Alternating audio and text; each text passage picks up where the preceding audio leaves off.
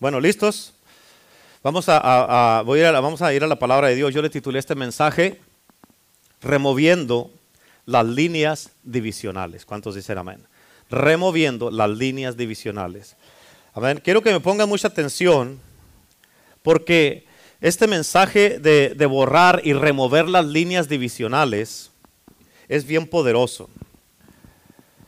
Y porque mientras tengamos líneas divisionales, eso va a afectar nuestro éxito para ganar el mundo para Cristo. Va a afectar el crecimiento de la iglesia. Se va a trazar lo que Dios quiere hacer en la iglesia, en nuestras vidas, y puede afectar el destino tuyo y el de la iglesia. ¿Cuántos dicen amén? Amén. Cristo mismo borró las líneas con la gente. Amén. Desde antes de Cristo Jesús, escúchame, desde antes de llamar a la gente al ministerio, sin importar cómo estaba la gente, cómo se miraba la gente, lo que era la gente, si tenía dinero, si no tenía dinero, estaban sanos, estaban paralíticos, estuvieran como estuvieran, Cristo borró las líneas con toda la gente para poder llamarlos a ellos. Amén. Y para nosotros esto es muy crucial, esto es muy importante, porque muchas de las cosas tienen que ver en cómo nosotros vemos a la gente. ¿Sí? Muchas de las cosas tienen que ver en cómo nosotros vemos a la gente. Amén. Y tenemos nosotros que pensar cómo es que los mira Dios a ellos. Pero primeramente, para que tú sepas cómo los mira Dios a ellos, tú debes de saber cómo te mira Dios a ti. Amén. ¿Qué piensa Dios de ti? Amén. Si estás tomando notas, apunta esto. ¿Qué piensa Dios de mí? Amén. ¿Qué piensa Dios de mí? Y por eso tú debes de entender, conociendo a Dios, Dios es un Dios amoroso, Dios es un Dios misericordioso, de pasión, de amor, de gracia, de misericordia.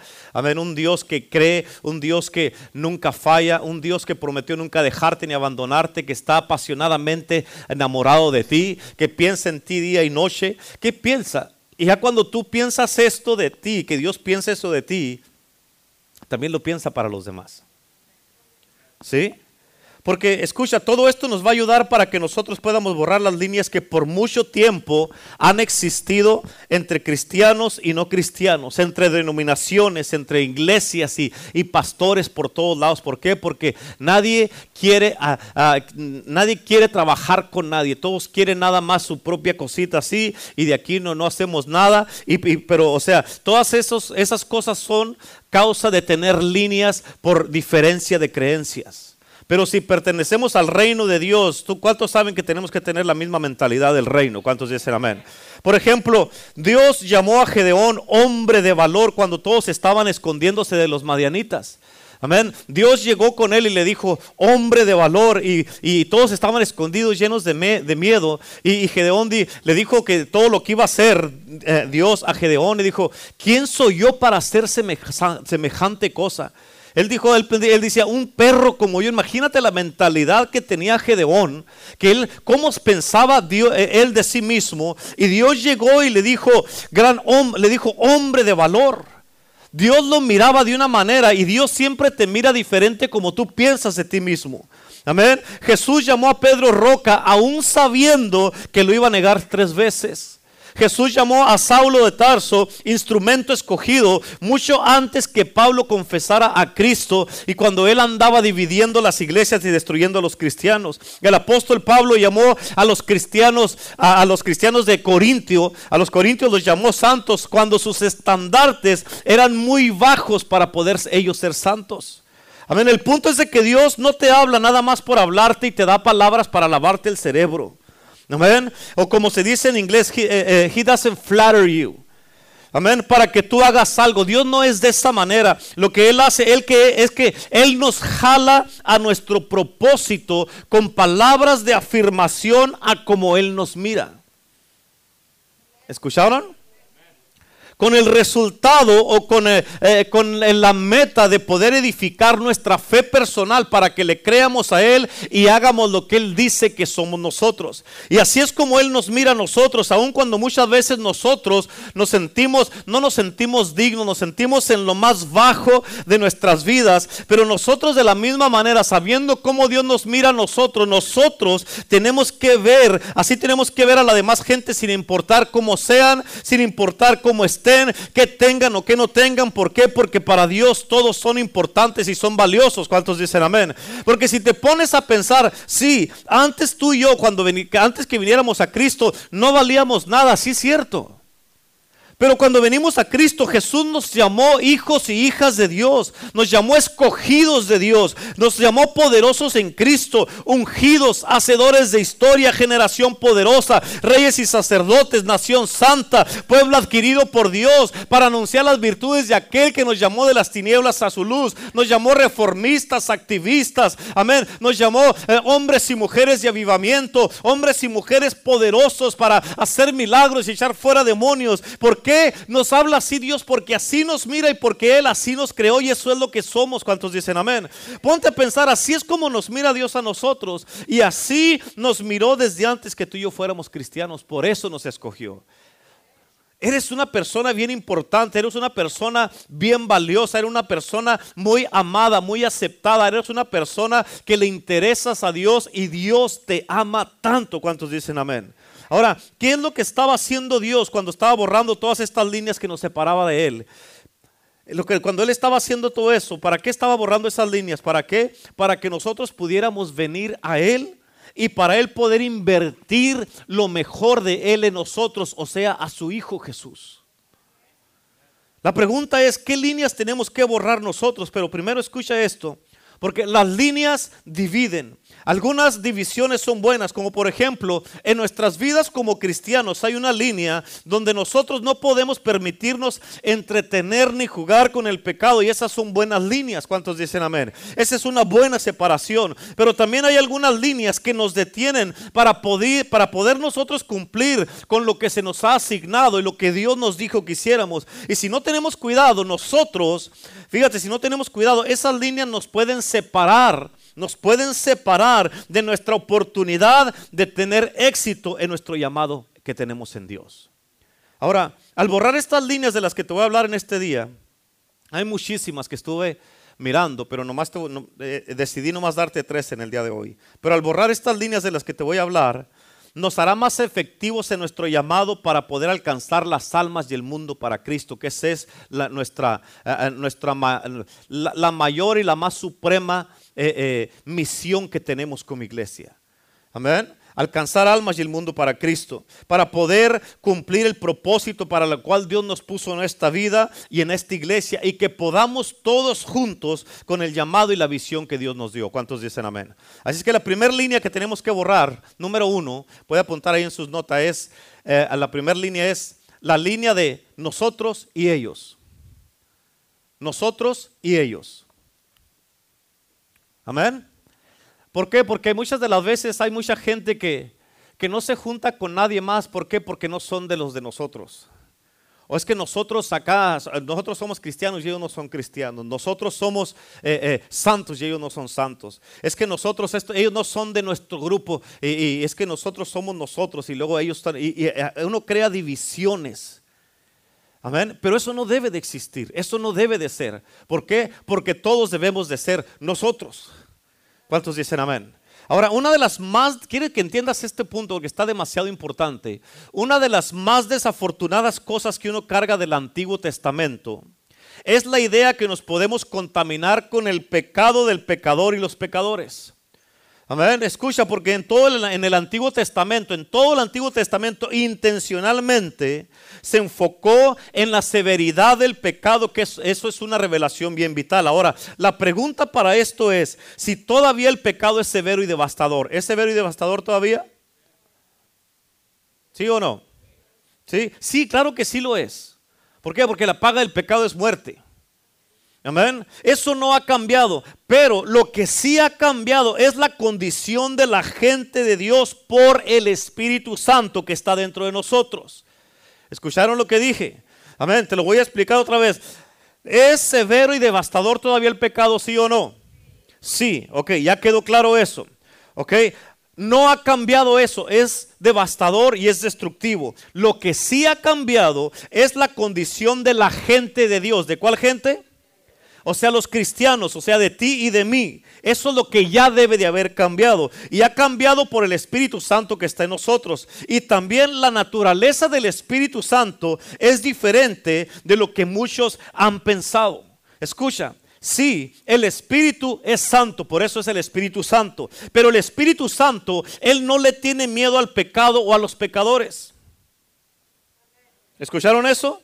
El Espíritu Santo, Él ilustra cómo piensa el Padre y lo que el Padre valora. Él no le huye a los pecadores, el Espíritu Santo. Él quiere alcanzar a los pecadores. ¿Cuántos dicen amén? Por eso dice la palabra de Dios que Él nos convence y nos da convicción de pecado. Es el Espíritu Santo el que convence a una persona y le da convicción del pecado. Cuando de repente una persona está haciendo algo malo y de repente ya no se siente a gusto, se siente incómodo porque sabe que lo que está haciendo no es bueno es el Espíritu Santo que te está haciendo sentir eso para que ya no lo hagas, para convencerte, amén, que necesitas a Cristo. Y escucha, nadie, absolutamente nadie en el mundo puede venir a Jesús si no es por el Espíritu Santo. Él es el que nos trae a Jesús. Y tantísima gente que hay en estos tiempos que hablan tan mal del Espíritu Santo, que ya no quieren al Espíritu Santo, que descartan al Espíritu Santo y no saben que fue el Espíritu Santo. Si no hubiera sido por el Espíritu Santo, ni siquiera hubieran conocido a Jesús. Amén. Así que el Espíritu Santo, Él no es como los cristianos que se asombran de los pecadores y lo que ellos hacen, que se persinan, se bañan con aceite se, se, ah, y les huyen. Amén. ¿Por qué? Porque imagínate, si así fuera Dios, como muchos cristianos, Él no hubiera mandado a su Hijo Jesús a morir por nosotros en la cruz. Por ejemplo, Dios es atraído al dolor y al luto. Él prometió consolar a los que estuvieran en dolor. Él es atraído por, lo, atraído por los débiles. Él ha prometido manifestar su fortaleza en medio de nuestra debilidad. ¿Cuántos dicen amén? Eso es lo que dice la Biblia. Pero escucha, el Espíritu Santo, Él también es jalado, es atraído o es acercado al pecado y al pecador. Y ahí él declara que donde abunda el pecado, sobreabunda la gracia. ¿Cuántos dicen amén? ¿Por qué? Porque si no, entonces nadie va a tener esperanza. Y escucha, tienes que entender esto, porque muchas de las cosas que a, nosotros o a uno como cristiano o muy religioso le ofenden, es a lo que él más es atraído. Y, mirando estas cosas ya con una mente renovada, tú vas a pensar, tenemos que pensar diferente. Tenemos nosotros que renovar nuestra mente. ¿Por qué? Porque ¿cómo es que el Espíritu Santo es atraído a un pecador y nosotros le sacamos la vuelta y no nos queremos ni siquiera tener contacto con ellos? Amén. Por eso ya con una mente renovada, con la fe en el poder de Dios para que haga un cambio, eso va a transformar nuestra manera de pensar de acuerdo a cómo son los, los, eh, los que son pecadores o los que no son cristianos. Escucha, los dos testamentos, te voy a explicar algo acerca de esto, que te va a aclarar más todavía las cosas. Los dos testamentos, el Antiguo y el Nuevo Testamento, son tan diferentes en lo que concierne al pecado y a los pecadores. Tienes que captar esto, pon atención porque esto te va, te va, a, te va a dar un entendimiento bien grande. En el Antiguo Testamento, si tú tocabas algo que estaba inmundo, te convertías inmundo tú también. Amén. Si tú, ah, ah, si, algo inmundo tocaba la ofrenda que tú le ibas a llevar a Dios, la ofrenda se hacía inmunda y Dios ya no aceptaba tu ofrenda. Amén. Si tocabas a un leproso, tú te hacías inmundo, profano y te hacías impuro. Pero Jesús cuando Él vino, Él cambió todas las cosas, no solo al prometer que perdonaría a todos los que vinieran a Él, sino que, fíjate, Él también cuando Él se acercaba a la gente, especialmente a la gente que tenía más necesidad. Porque escucha, cuando Él hacía esto, Jesús, en vez de que Jesús se hiciera impuro, Él o inmundo, al tocar al leproso, lo que pasaba era que el leproso se limpiaba y quedaba completamente limpio. Cuando Jesús lo tocaba. Amén. En vez de que Él se hiciera pecador, los pecadores eran perdonados y se hacían santos. Amén. Y esto, es una, es, esto era una señal de lo que Jesús estaba planeando y lo que quería hacer, de cambios dramáticos que venían a la vida, a la iglesia, a los ministerios de nuestras vidas, para que nosotros no, no nos sorprendamos de que, ay, mira el pecado de esta persona, mira el pecado de qué estás haciendo para que esta persona deje de hacer lo que está haciendo. Amén. ¿Por qué? Porque muchas veces podemos caer en la trampa del enemigo, que, porque el enemigo puede causar que muchos hagamos eso, donde nos sorprendamos tanto el pecado de la gente y, nos estemos todos juzgando a tanta gente porque andan lo que andan haciendo. Pero ¿qué estamos haciendo para nosotros ayudarlos, para que ellos puedan entender y vengan al conocimiento de Cristo? Es que si voy con ellos, pastor, me voy a contaminar. ¿Quién dijo? ¿Me están entendiendo? ¿Sí? Bajo, el antiguo, bajo el antiguo pacto o el antiguo testamento, teníamos que mantenernos alejados de los pecadores y tener una línea para qué? Para no convertirnos como ellos. Pero escucha esto, esto está tremendísimo. En el nuevo pacto o en el nuevo testamento, el esposo creyente o la esposa creyente, escucha esto, en el nuevo testamento el esposo creyente o la esposa creyente santifica toda su casa nomás por ser creyente. Amén. En otras palabras, no hay líneas. Y eso, eh, eh, eh, eso es lo que pasa con su casa. Su casa se limpia nada más porque tú eres creyente. Por digamos, que alguno de ustedes está aquí en la iglesia y su esposo o su esposa no viene. Porque tú eres creyente, porque tú vienes a la iglesia, porque tú creíste en Cristo. Dice la palabra de Dios que tu casa va a ser santa. ¿Por qué? Porque tú eres un creyente. Amén. En otras palabras, tenemos que, tienes que entender de lo que es la gran misericordia de Dios y el amor de Dios. Porque por amor a uno, ese uno, sea hombre o mujer, dice la palabra de Dios, cree en el Señor Jesucristo y serás salvo tú y toda tu casa. Amén. Eh, eh, por eso, una persona que venga de la casa con eso, toda la casa va a tener esperanza. Pero nosotros decimos, no, él está salvo o ella está salva, pero todos los demás están perdidos en su casa, se van a perder. ¿Quién dice? Necesitas leer bien la Biblia, necesitas entender bien la Biblia. ¿Por qué? Porque de acuerdo a la Biblia, si tú estás salvo, si tú eres cristiano, si tú sirves a Cristo, por ti tu casa va a estar santificada. Amén. Si el esposo está salvo, la esposa va a ser santificada, dice la Biblia. Entonces, pues, ni siquiera viene el esposo o la esposa a la iglesia, pero nomás porque uno de los dos viene, el otro va a ser bendecido. Amén. Porque el, papá o la mamá vienen a la iglesia y los hijos no vienen. Los hijos, dice la Biblia, que serán llamados santos. Tal vez no estén viviendo como santos, pero eso es lo que dice la Biblia. Pero nosotros podemos nosotros poner esas líneas donde, oh no, eh, eh, acepto a la hermana pero o al hermano, pero sus hijos no porque no son cristianos, sino vienen a la iglesia. Y porque nosotros ya estamos juzgando, ya estamos peor que ellos y ellos están santificados y tú estás como pecador. ¿Sí o no? ¿A poco no es cierto? ¿En serio? Porque la Biblia dice en el libro de Romanos, ¿quién eres tú que juzgas? Al momento que alguien ya está eh, juzgando, ya está peor que los que está juzgando. Está tremendo, ¿a poco no es cierto? Imagínate el amor de Dios. Cree en el Señor Jesucristo y serás salvo tú. ¿Y quién? Toda tu casa. Amén. Aquí no dice, serán salvo tú y toda tu casa si vienen a la iglesia. Tú y toda tu casa. Cree. Aquí está hablando, dice, cree. No dice crean, cree. Tú. Tú crees en el Señor Jesucristo. Tú y serás salvo tú y toda tu casa. ¿Cómo lo va a hacer Dios? No sé. Ahí dice que lo va a hacer. ¿Cómo? ¿Quién sabe? Amén. No me interesa cómo. Lo que importa es que voy a ser salvo yo y mi casa. ¿Cuántos dicen amén? ¿A poco no es cierto? Amén. Es que esto te debe dar esperanza y decir, wow, mis hijos tienen esperanza, mis hijas tienen, mi esposo tiene esperanza, mi esposa tiene esperanza. Y ese es el amor de Dios. Amén. Ya cuando uno cambia es la mentalidad. Uno puede decir, ven, la casa de la hermana. Uh, ¿Cómo se llama usted? Catalina. La, casa de la hermana Catalina. Eh, eh, eh, ella, porque ella está salva, es la matriarca de su familia. Toda su casa es santa, santificada, porque ella está plantada en Cristo. Yo no dije eso, lo dice la Biblia, y si está escrito, eso es. ¿A poco no es cierto? Y ya uno dice, men, qué tremendo es el amor de Dios. Por eso Job cuando sus hijos tenían fiestas todos los días, él estaba en la casa. ¿Qué estaba haciendo Job? Ofreciendo sacrificios por si acaso pecaban. Así estábamos la pastora y ayer cuando andaban todos los matrimonios allá, de andaban ofreciendo sacrificios. Ahí está el Señor por su culpa, por su culpa. Amén, para que se portaran bien ayer. Amén. hombre, eh, ya ven unas fotos ahí que dije, ay Señor, ¿qué andaban haciendo? Amén. César casi se acababa, Yolanda allí en una foto. Santo, dije, no, no, está bien, está bien, está bien. Dije, pero pórtense bien, ¿ok? Pero pórtense bien. Así que si entendieron esa parte, ¿sí entendieron esa parte?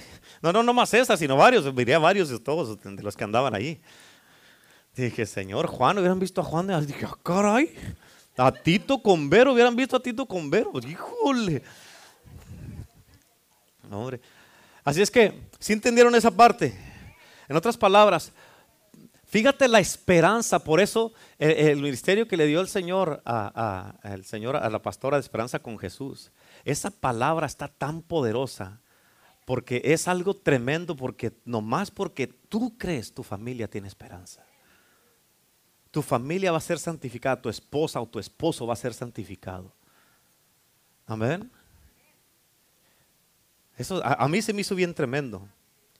Y esto, esto completamente ha volteado las cosas completamente, las mesas, como dicen. Y ahora, escucha, con esto ahora miramos que el poder del amor y la justicia, el poder del amor y la justicia es más grande que el poder del pecado y la influencia de los pecadores. ¿Cuántos dicen amén? En otras palabras, en vez de vivir en temor de la contaminación, amén, nos convertimos en hombres y mujeres que influenciamos, eh, influenciadores de todo lo que nos rodea. ¿Por qué? Porque nosotros ya sabemos que mayor es el que está en nosotros que el que está en el mundo. Y si nosotros tenemos esta mentalidad de influenciar a otros para que vengan a Cristo, los vamos a influenciar y no nos vamos a contaminar. ¿Sí? Y esto tiene unos efectos profundos en cómo hacemos y nos conducimos en el ministerio y cómo miramos la vida y la manera que pensamos. Escucha, porque en un tiempo la preocupación más grande que existía era de que la gente era cómo estar apartados de toda contaminación. En los tiempos bíblicos, cuando venían los leprosos caminando en las calles, anunciaban su presencia, advirtiéndole a la gente, ahí vamos, ahí venimos, vamos a pasar por aquí. Todos se escondían en la casa para no tener contacto con los leprosos, pero Jesús los buscaba a los leprosos. Amén. Dice la palabra de Dios que Él vino a buscar y a salvar lo que se había perdido. Amén. Él no vino, por eso le dijo a los fariseos, yo no vine a buscar a justos, sino a pecadores, a los que están enfermos, los que están peor, porque ellos necesitan lo del doctor. ¿Cuántos dicen amén? Los ciegos eran considerados maldecidos por Dios, de acuerdo a Deuteronomio 28, 28. Esa era una maldición estar ciego, ¿sabías eso? En otras palabras, todos los males en la vida eran enseñados por, de parte de todos los fariseos y, y, seduceos y todos ellos, los religiosos, eran enseñados como, como que todos los males eran, venían de parte de Dios. ¿Y quiénes éramos nosotros en contradecir eso? La mentalidad esta causó una división más grande entre la gente con necesidad y la gente que debería tener respuestas para ellos. ¿Por qué? Porque la gente que tenía necesidad, ellos pensaban, estamos maldecidos por Dios y ya no hay esperanza para nosotros. Pero Jesucristo vino y cambió todo eso. Jesucristo vino y transformó esta manera errónea de pensar. ¿Por qué? Porque los líderes religiosos, escucha, eh, eh, ellos en lugar de darle respuestas a la gente, apartaban a la gente y no se podía acercar la gente con ellos. Cuando la mujer del flujo de sangre, ella no podía ni siquiera pararse en el templo. ¿Por qué? Porque era considerada inmunda. Pero vino Cristo y él permitió que la mujer la lo tocara y esa mujer se sanó y se limpió y empezó continuando yendo a la iglesia, sirviendo en la casa de Dios. ¿Cuántos dicen amén? Pero nosotros tenemos que eh, borrar todas esas líneas y, y removerlas. ¿Para qué? Para que la gente pueda mirar que tiene esperanza en Cristo. Amén. Los líderes religiosos, fíjate, esa fue una de las ofensas que ellos tuvieron cuando Jesús vino aquí a este mundo, porque él, Jesús era una contradicción a lo que ellos pensaban de cómo era Dios o cómo deberían de hacerse las cosas. Ellos, según ellos decían, nosotros sabemos todo cómo se debe hacer todo aquí, pero cuando vino Cristo, amén, Él contradijo todo lo que ellos estaban haciendo y pensando. ¿Por qué? Porque Jesús le resolvía los problemas a la gente. Él le enseñaba a la gente cómo reinar en la vida y no dejar que la atmósfera los, los controlara. Él le enseñó a la gente cómo ser libres y mantenerse libres. Él le abrió los ojos de los ciegos que pensaban que estaban maldecidos por Dios para que decirles, no estás maldecido por Dios. Esto no es porque pecaste tú o tus padres, esto fue para la gloria de Dios y por esto te vine a sanar en este día. Él calmó las tormentas de muchos que pensaban que estaban mandadas por Dios y les ayudó a la gente para qué? Para entender que Dios era diferente y que no pensaba de esta manera como se los habían pensado, porque mucha gente piensa que Dios está como esos señores ya mayores, esos eh, eh, ancianos que están nomás enojados y que nomás regañando a los nietos, pero Dios no es así. Amén. imagínate, ¿quién va a querer servir a un Dios enojón así? Amén. Dios no es de esta manera. Escúchate, voy a decir algo, porque algo, alguien tiene que escuchar esto. Dios no está enojado contigo. ¿Escuchaste? Ahora, otra cosa que también trajo Jesús Él trabajó en levantar una generación de creyentes que nunca más le temieran a la contaminación, sino que al que le temieran fuera Dios. El temor que tenemos debemos de tener ese temor a Dios, no a la contaminación. Amén. En Salmo 78 la palabra de Dios habla de cuántas veces se rebelaron los hijos de Israel en contra de Dios. En otras palabras, escucha, la Biblia dice que ellos provocaban a Dios a ira. ¿A qué lo provocaban? A ira provocaban a Dios. Escucha, hablando de la ira, el Señor me dio, uh, me dio una, uh, me, ha estado, he estado estudiando en estas semanas que he estado viniendo aquí a la iglesia en la mañana, pero hablando de la ira, uh, eh, voy a, el Señor me dijo que tengo que predicar acerca de la ira de Dios para que lo entienda, entiendamos. Amén. Y, hay, hay unas, estamos llegando, entrando unos tiempos muy, muy, muy proféticos. Ah, como por ah, tiempo tiene diciéndonos la, pastora, pero escucha, son unos tiempos donde ah, hay unas cosas que mientras la gente no las entienda, puedes escuchar algo, pero si no lo entiendes lo vas a continuar viviendo como quieras. Pero escucha, hay unas cosas que la gente o que la iglesia de Cristo debe de entenderlas. Amén. Y, el Señor me ha estado ministrando acerca de eso. Y voy a estudiar acerca de eso, igual como lo voy a estudiar para lo de las mujeres. Pero voy a estudiar acerca de eso. ¿Por qué? Porque a esto, el Señor, una de las cosas que me dijo, dijo, darles la oportunidad que ellos decidan. Si quieren un futuro con la bendición, la protección y una eternidad en el cielo, o si quieren un futuro donde les espera la ira de Dios. Dijo, dales la oportunidad que ellos escojan qué es lo que quieren. ¿Sí? Eso es bien importante. Y con todo esto, obvio, son ese tipo de mensajes, son mensajes que ahorita no escuchas en ningún lado. Amén. Por eso hay gente que, mucha gente dice, no, es que ah, eh, eh, predican muy fuerte o que esto. Escucha, una de las cosas que yo sé con ese tipo de mensajes que te voy a dar, un día te me vas a colgar del cuello y me vas a decir, gracias pastor por haberme dado esa palabra. Amén. Gracias porque me predicó de esa manera. ¿Por qué? Porque eso me hizo entender, cambié, reflexioné, me arrepentí, me entregué a Cristo y empecé a servir a Cristo como debía y dejé lo que andaba haciendo. Amén. Vas a dar gracias cuando llegue al cielo y van a estar ahí esperando todo el poder del Evangelio. Pastor, pastor, gracias porque sí le hicimos. Gracias a sus sermones que nos predicó. ¿Cuántos dicen amén? Amén. Así es que tienes que entender. Por eso, ahorita me acordé porque en el Salmo 78 dice la palabra de Dios, habla de cuántas veces los hijos de Israel ah, eh, eh, se rebelaron en contra de Dios y, lo, provocaron a ira. Y, y Dios aún así los seguía perdonando a los hijos de Israel. Y si Dios es así, ¿por qué es que nosotros no podemos ser así? Amén. ¿Por qué es que no quieres borrar esas líneas que has puesto? Y muchos dicen, oh no, pastor, yo nunca me voy a juntar con ellos. Es que él o es que ella. Ellos tienen una línea que nunca se van a cruzar conmigo. Really. Amén. ¿Cuántas líneas ha puesto Dios contigo que, que te ha dicho eso? Nunca. En otras palabras, no importa lo que Dios diga, tú has decidido tener divisiones y causar divisiones. Escucha, Jesucristo todavía se sigue acercando a los pecadores. Jesucristo todavía se acerca a los rebeldes, a los que le han dado la espalda, a los que lo han traicionado. ¿Por qué? Porque Él quiere restaurarlos, porque Él no quiere que se pierdan y porque Él los ama aún en el estado en el que se encuentran. ¿Cuántos dicen amén? No importa, por eso escucha hermano, hermana, con esto que te dije hace ratito, de que si tú eres salvo, estás bien metido con el Señor, estás bien arraigado con Cristo, toda tu casa, dice la palabra de Dios, que va a ser santificada. Amén. Ahora, con esto que te dije, esto te va a cambiar a ti tu manera de pensar, aún como hablas con tus hijos y como miras a tus hijos y como los estás dando y dando y dando y dando y dando y dando y condenando. Lo que te debe preocupar, sí es su salvación de ellos, pero debe preocuparte que estés tú bien plantado en la casa de Dios para que no pierdan la esperanza ellos. ¿Estás entendiendo? ¿Por qué? Porque mientras tú estés aquí va a haber esperanza. Mientras estés en la casa de Dios, mientras estés bien metido con las cosas de Dios, la vida en tu casa va a ser diferente. Pero tú dejas a Dios, te alejas de Dios, te alejas de Cristo. Lo que va a pasar es que ellos van a perder la esperanza. ¿Ven? Ellos lo van a perder.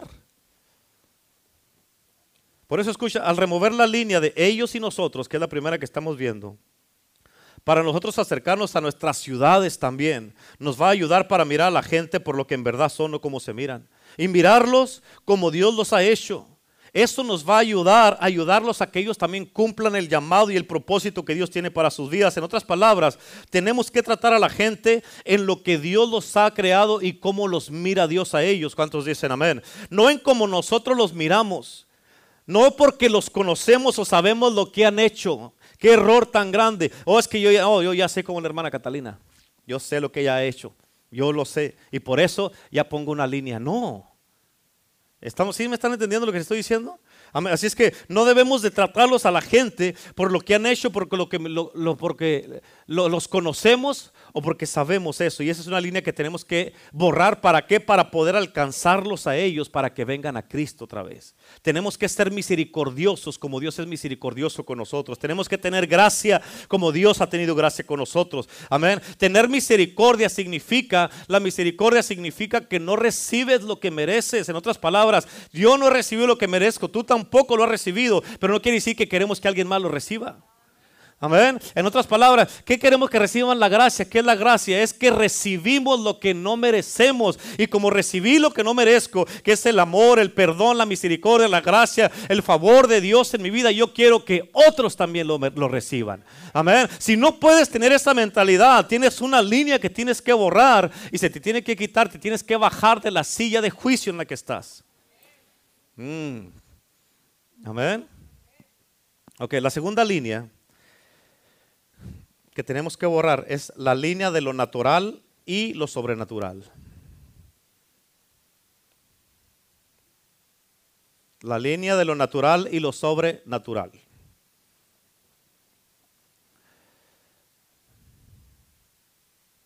Ok, escúchame. Porque vivimos en dos, dos ramos, que es el natural y lo sobrenatural, ¿ok? Dios solamente tiene un ramo, ¿cuál es? Lo natural. ¿Cómo que lo natural, pastor? ¿Que Dios no es un Dios sobrenatural? ¿Por qué? ¿Por qué lo natural, pastor? Porque todo para Dios es natural en su ramo. ¿Sí? A ver. Ahora, escucha, a nosotros como experimentamos la mente renovada, por eso es importante renovar la mente, es como aprendemos a ver, ¿a qué? A ver a través de la perspectiva de Dios a como Él mira. Y esto es lo que es la mente renovada, es, es, la mente de Cristo. Porque escucha, esta transformación de nuestros pensamientos nos va a proveer una visión sobrenatural de las cosas naturales. Cuando nosotros transformamos nuestra mente, nuestros pensamientos, nos provee una visión sobrenatural de las cosas naturales. O sea, lo natural es lo que para muchos es sobrenatural, pero lo es natural para Dios. ¿Sí? ¿Sí me entendieron? Ahora, y mira esto, esta combinación de las dos cosas nos empodera y, o nos da poder con una practicalidad que es rara en estos tiempos porque mucha gente no lo practica. ¿Sí? Y con esto, cuando ya nosotros empezamos a vivir y a movernos y a actuar de esta manera, podemos caber en cualquier escenario, sea religioso o no religioso, dentro de la iglesia y fuera de la iglesia, y donde quiera que estemos, vamos a ser efectivos en este mundo y en este ramo. Esa es la belleza de aprender a borrar esa línea que hemos hecho entre lo natural y lo sobrenatural. Ahora, algo que hemos hecho aquí en Iglesia El Poder del Evangelio es ponerle énfasis y mucha importancia a lo sobrenatural. Y para mí esto era algo frustrante Amén. Mirar que hay muy poco o prácticamente nada de lo sobrenatural en los círculos cristianos o en las iglesias en estos tiempos.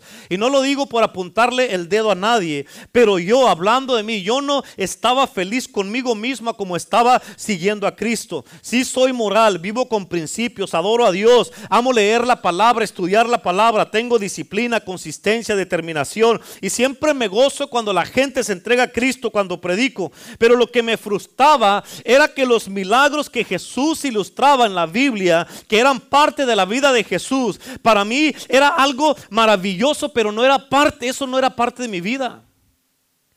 Amén. Eh, eh, para mí era maravilloso oír y leer de los milagros de Jesús, los testimonios de otros pastores, amigos míos. Leía de general, de muchos generales de Dios, de hombres y mujeres de avivamiento, cómo se movían en lo sobrenatural y en lo milagroso. Pero esa no era mi experiencia.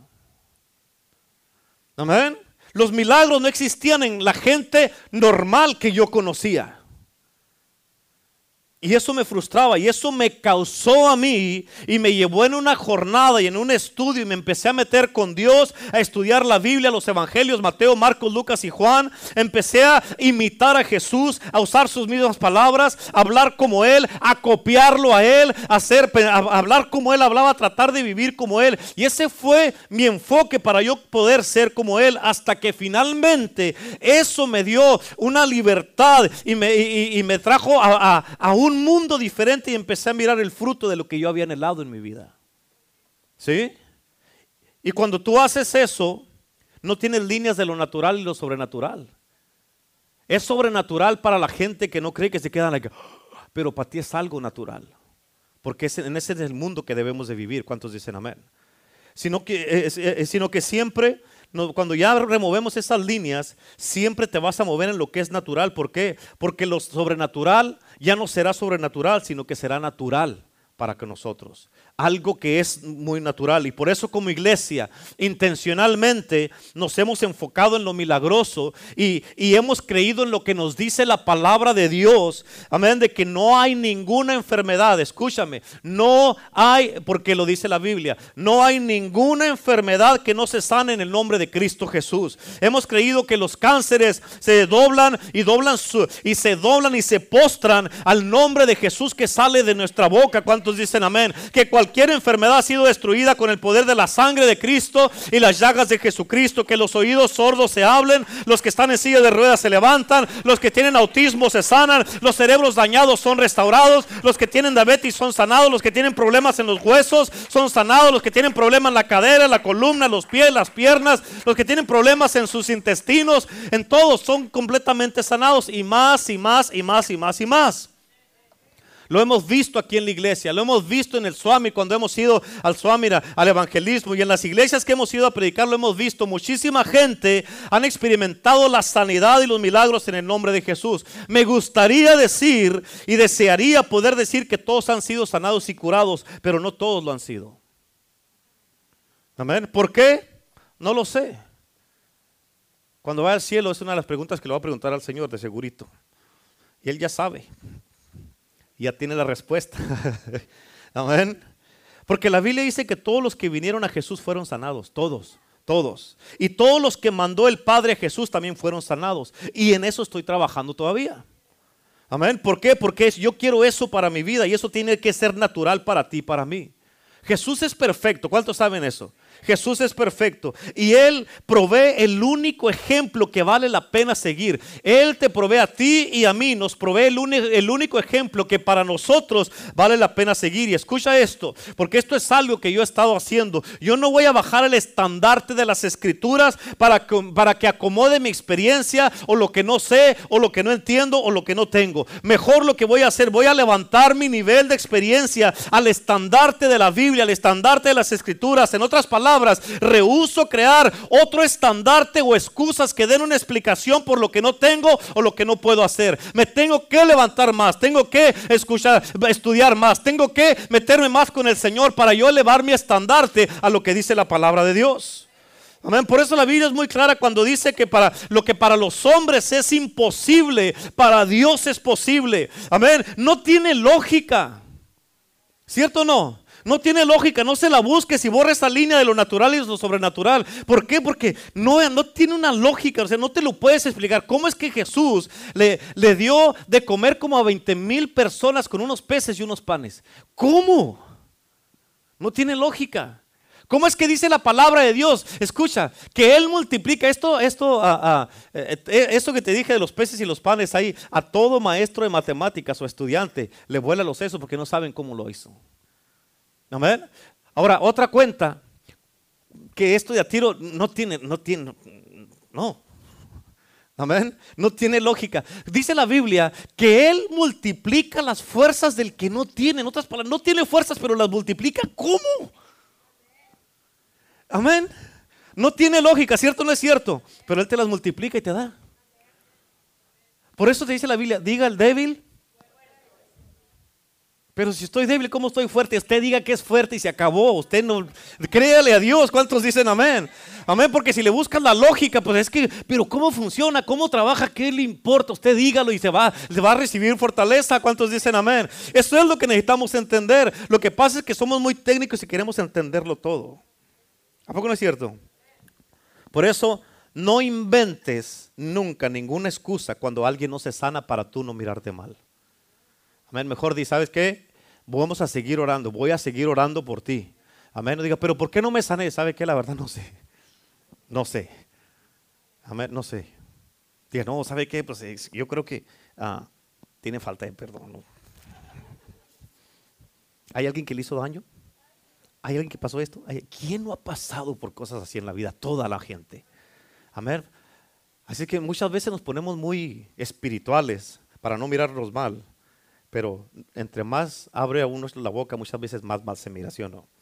Y toda la gente que dice, oh, en el tiempo de Dios, Él me va a sanar. Eso es tener líneas que dividen lo natural y lo sobrenatural. Eso es incredulidad en lo que Dios puede hacer. Porque Él dijo, Jesucristo dijo que por sus llagas hemos. ¿Qué dijo? Hemos. La palabra hemos quiere decir que ya fuimos. Amén. Por las llagas de Jesús. ¿Por qué? Porque Él ya hizo lo que tenía que hacer. Y así es que ya hemos recibido la sanidad. Dice la palabra de Dios que hemos sido curados y que Él llevó en su cuerpo todas. ¿Cuántas? Todas nuestras enfermedades y dolencias. ¿Eso qué significa? Que ya no las tengo que cargar yo ni tú. ¿Por qué? Porque Él ya las llevó por mí. ¿Sí?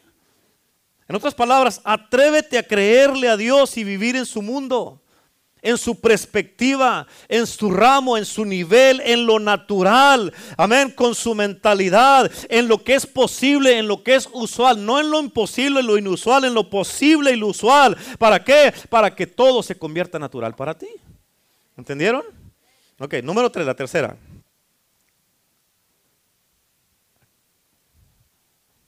¿Quién vive? Aleluya. Gloria. Gloria a Dios. Ok, la tercera línea que tenemos que borrar es la línea de lo secular y lo sagrado. Lo secular y lo sagrado.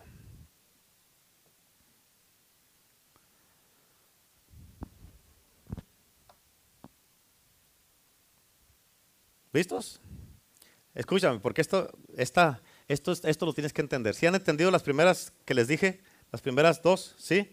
Ok, esta está bien interesante y bien poderosa.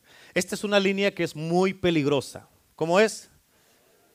Especialmente con cristianos religiosos, iglesias religiosas y pastores religiosos. Por eso mucha gente se ha ido de las iglesias, especialmente de iglesias religiosas, con hermanos religiosos, hermanas religiosas y pastores religiosos. ¿Cuántos dicen amén? ¿Escucharon? ¿Sí entendieron eso, pues? ¿Eso, bien? ¿Sí? ¿Cuántos hermanos religiosos, hermanas religiosas hay aquí? Ah, no, puro santo Dios, gloria Señor Jesucristo. Escúchame, porque muchos, hay mucha gente, muchos dicen, están platicando con una persona y lo dicen, oh, ¿trabaja en el casino? Trabaja en el casino y le dicen, tienes que dejar ese trabajo porque estás con pura gente pecadora y es un lugar donde puro hijo del diablo va. ¿What? ¿En serio? O sea, ¿qué es eso? Es pura religión. ¿Por qué? Porque esta persona está trabajando y de ahí está manteniendo su familia, de ahí está pagando su renta, de ahí está vistiendo a sus hijos, de ahí está comiendo, de ahí están pagando sus viles y porque tú eres religioso quieres que deje ese trabajo.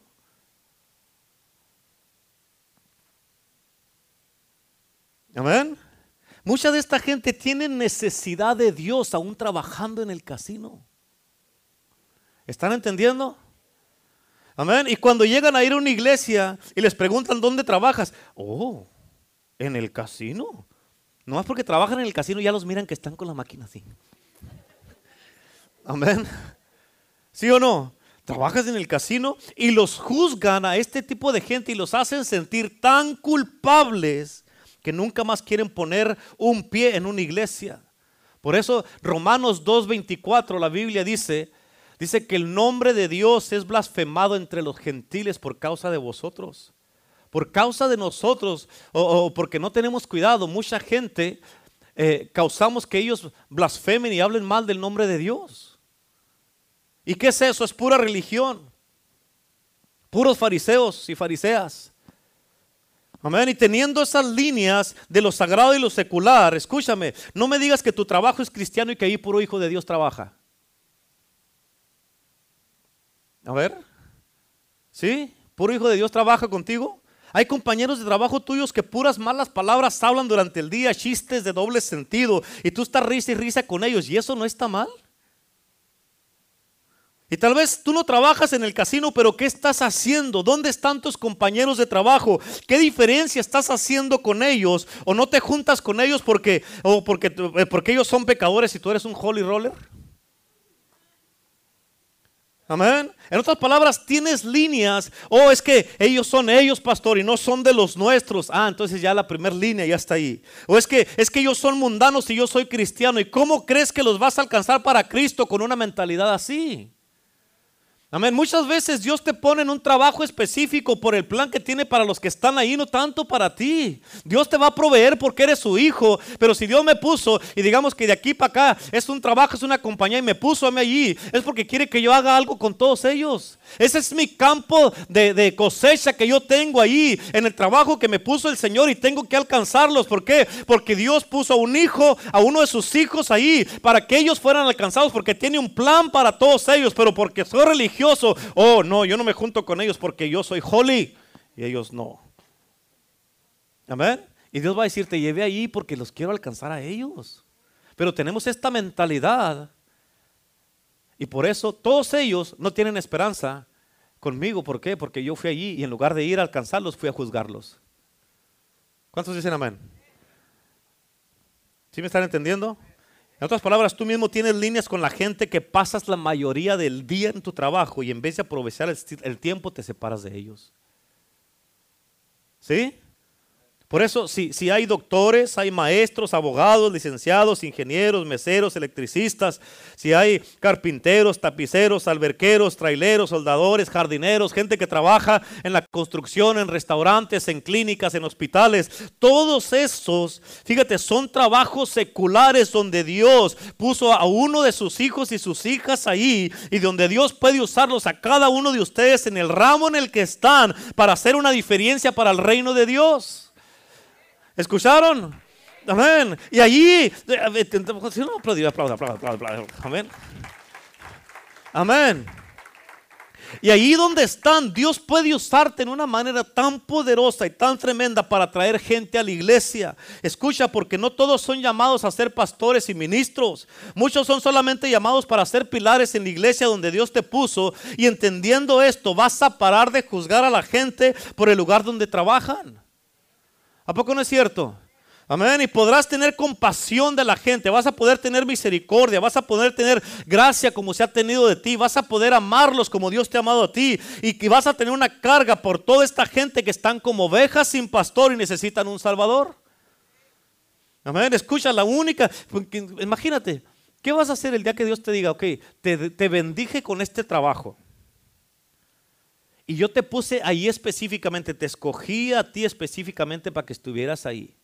Porque quiero alcanzarlos a todos ellos, todos los que están en tu trabajo. El día que Dios te diga, ¿cómo vamos con, lo, con la cosecha? ¿Cómo vamos con tus compañeros de trabajo? ¿Ya los alcanzaste? ¿Ya los, ya los tienes en la iglesia contigo?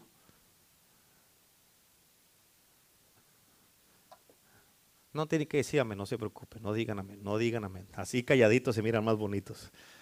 ¿Sí? Escucha, porque la única línea que tenemos que tener es la línea que hizo Moisés. Él dijo, el que esté de parte de Dios, hágase para acá. Y allí eso es lo que, va, lo que va a definir de dónde estás parado. Y cuando ya estás, si estás de parte de Dios, vas a hacer tu parte que te corresponde para alcanzar a los demás. Amén. No es para que dejes tu trabajo. Oh, pastor, pero es que ese es un trabajo secular y no es sagrado. No, borre esa línea porque tu trabajo tampoco es cristiano. Amén. En otras palabras, si eres llamado para ser un misionero en Uganda, África, que así sea, hazlo, pero hazlo bien y te vamos a apoyar y vamos a celebrar tu llamado, hasta te vamos a apoyar, hasta una ofrenda te damos. Amén. Pero si eres llamado a ser un doctor en el hospital en la Eisenhower, allá en Rancho Mirage, eso no te hace menos que el que tiene que ir a África. Escucha el significado del llamado, no se te olvide esto, el significado del llamado no se encuentra en lo que se te ha asignado, se encuentra en el que te llamó para ese llamado. ¿Escucharon eso? ¿Escucharon eso? Te lo voy a decir otra vez. Amén.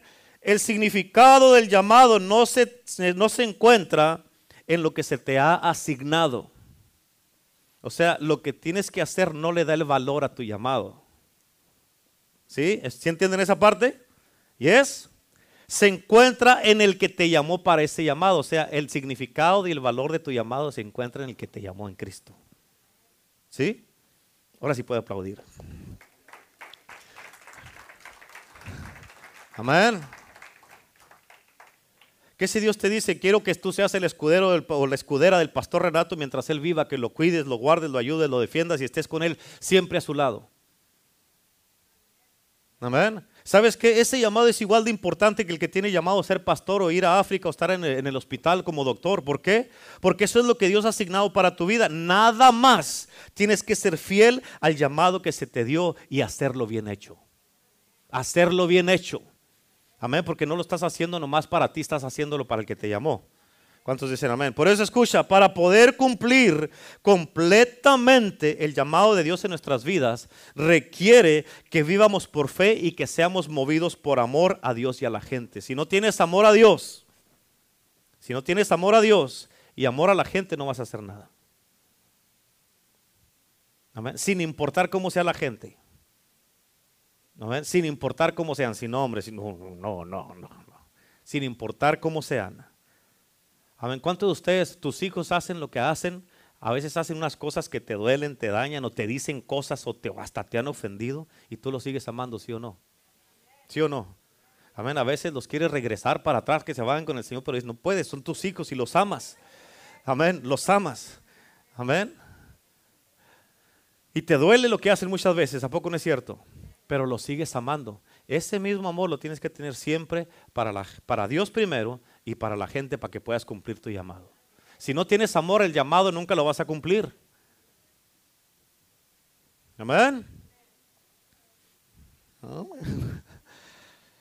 Por eso todo aquel, todos aquellos que claman el nombre de Jesús para salvación tienen que cumplir un llamado de parte de Dios, sea quien sea la persona.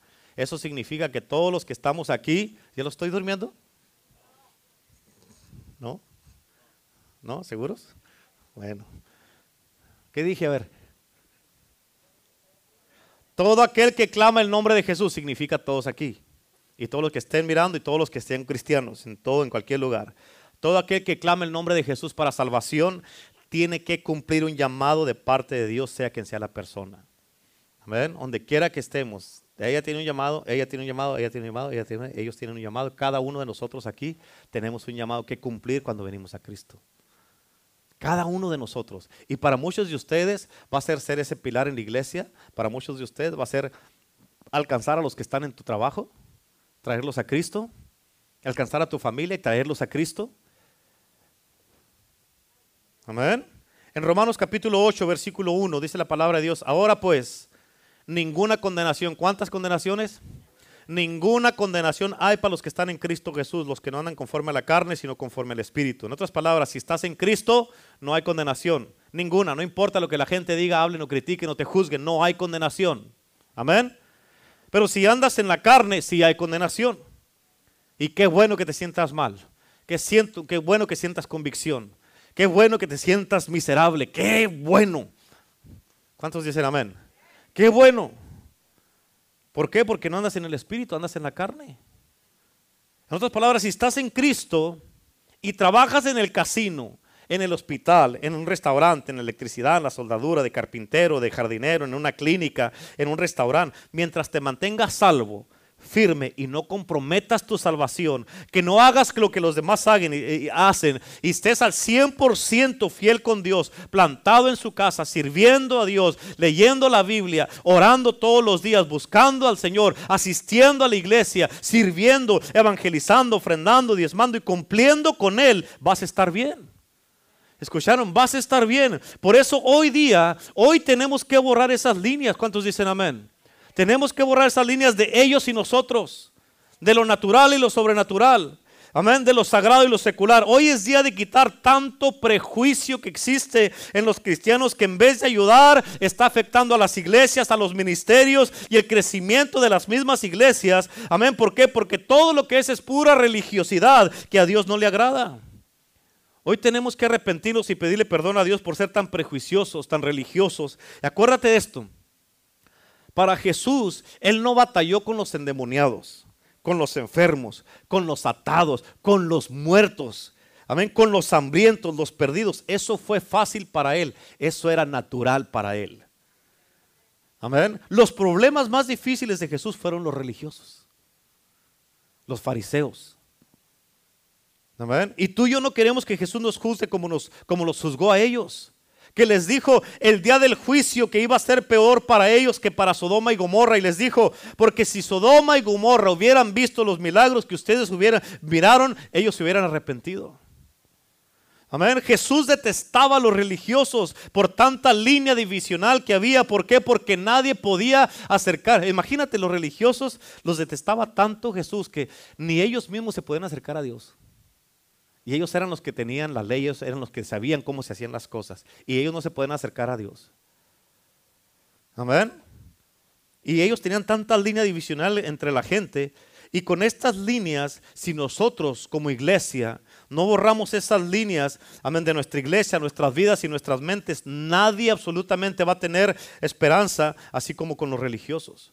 Hoy es un día de que nosotros tenemos que decir, Señor, cambia mi mente, decirle, saca de mi vida toda religiosidad, cambia mi corazón, cambia mi mente y toda religiosidad de cómo he visto a la gente, cómo he pensado de la gente, cómo los he juzgado, cómo los he criticado, cómo he, hablado de ellos y cómo yo he dicho que están perdidos y se van a ir al infierno. Amén. Cambia, Señor, esa religiosidad que está en mi vida, sácalo de mi vida. Todo lo que no te agrada, Señor, saca todo prejuicio, todo racismo que hay en mí. Porque podemos ser racistas como cristianos, amén. Saca toda mentalidad errónea que está dentro de mí, aunque a mí no me guste, pero sácalo porque yo quiero agradarte a ti. Y vamos todos a pedirle arrepentirnos de esto, porque todos necesitamos arrepentirnos, todos, todos, todos. ¿Cuántos dicen amén? Por tanta persona que hemos mal juzgado, que hemos condenado, o que con nuestras acciones se han ido de la iglesia por las líneas que nosotros nos hemos puesto. Ponte a pensar que si alguien se pierde nomás porque tu mentalidad religiosa los desanimó y los condenó. Amén. Porque estás aferrado a tu mentalidad que no importa lo que Dios te hable, nomás no quieres cambiar. Y en verdad tú no sabes si por tu culpa, hermano, hermana, alguien se ha perdido o anda en el pecado nomás porque tus acciones lo hicieron alejarse de Dios. Imagínate, dice la Biblia que a lo que dice la Biblia, escúchame, créemelo, no quieres la sangre de nadie sobre ti. No quieres que esté la sangre de nadie sobre ti porque por causa de ti se perdió alguien o porque tú sabías lo que deberías de haber hecho y no le hablaste a esa persona para que no se perdiera y terminó perdiéndose. La vez tienes que entender y entender el discernimiento de Dios porque muchas de las veces Dios te pone la carga por una persona, ya sea por un familiar, un vecino, un compañero de trabajo. Y tú dices, no, pero es que me da vergüenza, ¿qué, ¿qué, va a pensar de mí y todo eso? Pero tú no sabes si Dios te está poniendo esa carga porque su tiempo de esa persona ya se le está acabando. Y si tú no hablas y a esa persona le pasa algo, la sangre de esa persona va a estar sobre ti. Dios te va a llamar a ti a cuentas. Te va a decir, a ti te puse esa carga porque lo quería salvar. Y no hablaste, te quedaste callado. Y después vas a vivir condenado. ¿Por qué? Porque sabiendo tú que, que si tú le hablas y se salva, se entrega a Cristo y se es sanado, libertado y es salvado de la muerte, no vas porque tú abriste tu boca. Eso es lo que debemos nosotros de, de, de invertir nuestra vida y nuestras energías. Eso es lo que más importa. ¿Cuántos dicen amén? Tal vez tus propios familiares o te esté pasando que tus propios familiares o tu pareja, tus hijos, por como te miran que eres tú, ellos no quieren nada con Dios y con la iglesia. Y hoy es día de pedirle perdón a Dios y arrepentirnos y cambiar. ¿Cuántos dicen amén? Cambiar eso. ¿Por qué? Porque tú debes entender, oh my God, por mí ellos tienen esperanza y yo los estoy, yo, yo los estoy alejando. Ahora tú ya tienes que pensar diferente de ti mismo. Amén. ¿Por qué? Porque Dios te ama a ti y Dios ama a tus hijos. La cabeza está bien. Escucha esto. Esto es profético. Si la cabeza está bien, el cuerpo está bien. Entonces la cabeza de tu casa y tus hijos, tu esposa y tus hijos, o, tus, o, tu, o si tú eres la mujer que viene y tu esposo no viene, tú eres, tú eres eh, eh, Cristo es tu cabeza, tú eres la autoridad de tu casa. Pero si la cabeza está bien, el cuerpo va a estar bien. Si tu cabeza está bien, ¿verdad que si te duele la cabeza, todo el cuerpo está afectado? También de la misma manera, si tu cabeza está bien, todo el cuerpo está bien. Entonces la cabeza de tu casa, tus hijos son el cuerpo. Amén. Y por eso tú ya tienes que cambiar esa mentalidad. Es decir, ven, por tanto tiempo que he estado pensando de esta manera y ahora ya sé que mis hijos van a estar bajo la protección de Dios, van a estar bajo la misericordia de Dios, mis hijos van a estar bajo el abrigo del omnipotente, van a estar mis hijos cubiertos con la sangre de Cristo porque yo estoy bien plantado en Dios, estoy en la iglesia porque estoy sirviendo a Cristo y por eso Dios me los va a santificar a ellos, me los va a cuidar. Pueden andar quién sabe dónde se metan y tú no sepas, pero porque tú estás en la casa de Dios, Dios los va a cuidar y proteger a ellos por amor a ti. Amén, por amor a ti. Tú tienes que pensar de esto. Amén. Obvio, no nunca vas a dejar de estarles hablando y decirles que necesitan a Cristo, plantarles a Cristo, plantarles la semilla y cada que puedas y tengas la oportunidad, traerlos a Cristo para que escuchen palabra de Dios.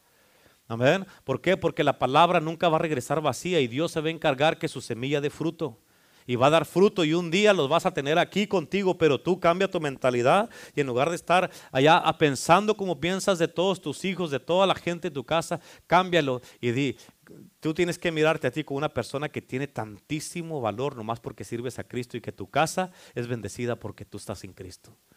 Amén. Así es que hay que borrar todas esas líneas, hermano, porque acuérdate de esto. Somos cartas abiertas. ¿Qué somos? Eso lo dice la Biblia. Somos cartas abiertas y nuestra familia, los hijos, los compañeros de trabajo nos están mirando. Tus hijos, ellos nos están mirando y nos están leyendo. ¿Cuántos dicen amén? Nos están mirando y nos están leyendo. Y por eso no seas tú la causa de por qué ellos no quieran venir a Cristo. ¿Cuántos dicen amén? Así es que tú sabes en el día de hoy que todos, todos hemos cometido ese error y tenemos esas líneas y tenemos que arrepentirnos y borrarlas, remover esas líneas. ¿Cuántos dicen amén? Así es que en el día de hoy vamos a orar todos juntos, por favor.